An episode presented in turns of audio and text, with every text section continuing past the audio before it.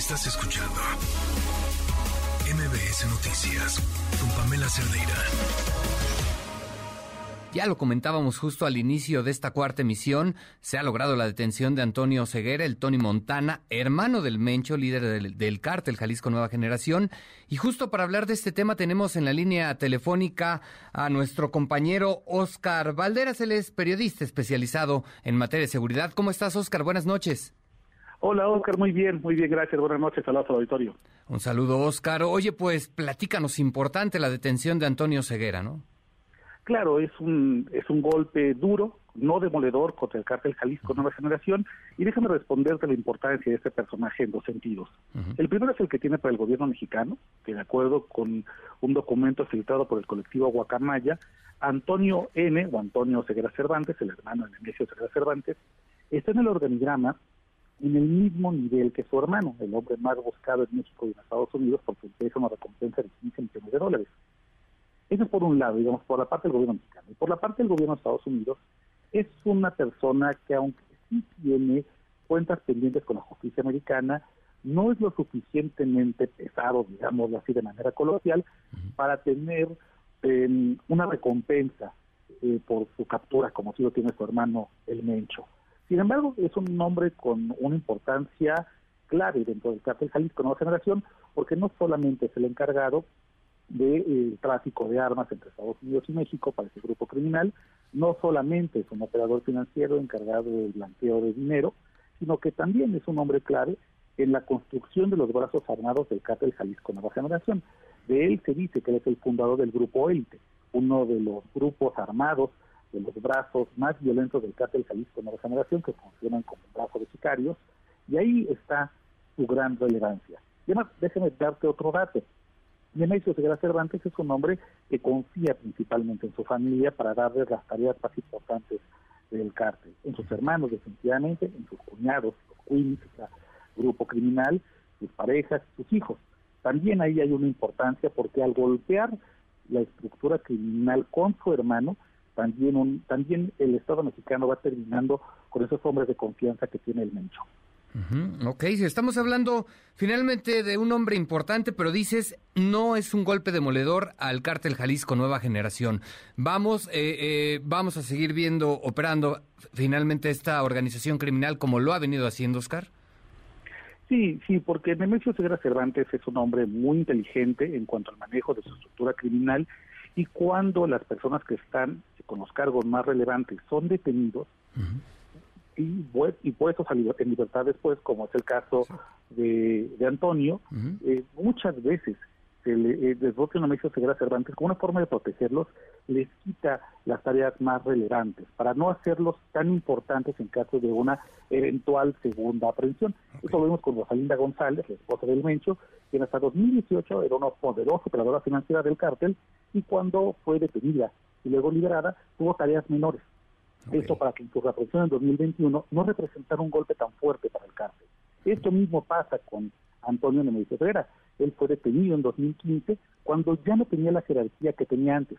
Así que sí se trata de un golpe importante, evidentemente, y es, eh, es además loable que a más de 12 horas de su detención no veamos expresiones criminales violentas en Jalisco, Michoacán o Colima, que el gobierno mexicano acaso pudo neutralizar el cártel Jalisco haya atacado a su base social para atacar civiles, para incendiar coches, para bloquear carreteras, pero no es un golpe demoledor. El cártel Jalisco Nueva Generación podrá reponerse a, esa detención y seguramente seguir con sus negocios ilícitos en 28 a 32 entidades federativas en México y con su presencia en más de 50 países. Ok, eh, eh, llama la atención, justo esto te quería preguntar, Oscar. Al final, ¿no podemos esperar entonces ya una reacción violenta por parte del cártel Jalisco Nueva Generación?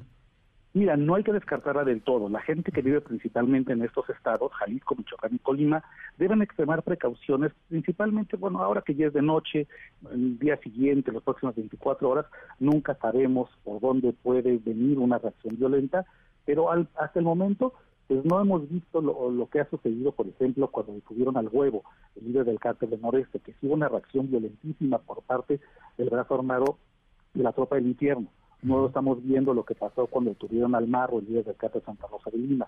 Hasta el momento todo se ve tranquilo, lo cual usted habla de que hay un operativo quirúrgico que habría podido neutralizar alguna reacción violenta y que hasta dónde sabemos la detención de este personaje que realizó sin un solo disparo. Llama la atención precisamente la actuación quirúrgica de la Sedena, de la Guardia Nacional, ¿no? Sí, sobre todo porque en secciones anteriores, como en Enrique Peña Nieto, era la Secretaría de Marina la que encabezaba los grandes operativos contra los grandes capos de narcotráfico. Por ejemplo, la detención de Joaquín El Chapo Guzmán, pues era parte de un grupo selecto en la Marina quienes llevaban a cabo estos operativos.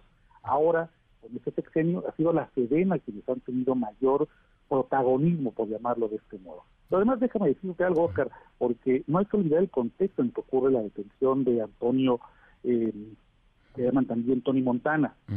La semana pasada el propio gobierno mexicano reconoció que está secuestrado el coronel José Isidro Grimaldo, a él lo, privan de la libertad en Tapalpa, Jalisco, y que está buscando su liberación.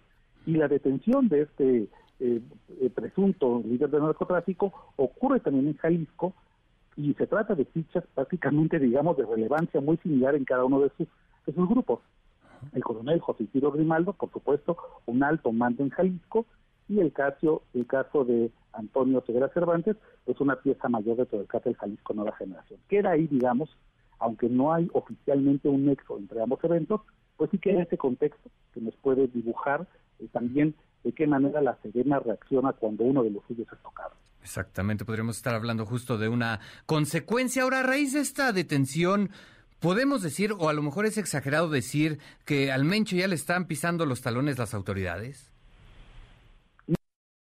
Muchos eventos que han intentado cercar a Nemesio Segura Cervantes. Los últimos informes del gobierno, del, Gabinete de Seguridad, hablan de que él está en Jalisco, escondido, muy bien protegido por una red de halcones y de vigilantes, también de funcionarios públicos que cuidan su ubicación.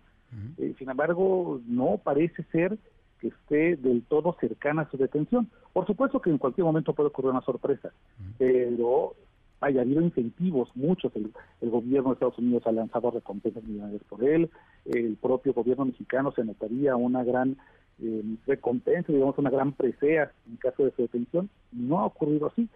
Y es un capo escurridizo, es un capo que además conoce perfectamente la frontera entre Michoacán y Jalisco, capo con una gran base social, con un apoyo institucional muy importante. Por ahora, pues lamentablemente no parece, no parece que las autoridades puedan detenerlo. Claro. Bueno, podemos ponerlo en estos términos. Oscar se ganó una batalla, pero no la guerra contra esta organización criminal, ¿no? Exactamente. Es un round nada más. Todavía esto es un es una carrera a la que le faltan todavía varios episodios. Ok, perfecto. Pues estaremos pendientes de lo que ocurra. Oscar, te agradezco mucho la llamada. Muchas gracias. Muchas gracias, muy buenas noches. Estás escuchando MBS Noticias con Pamela Cerdeira.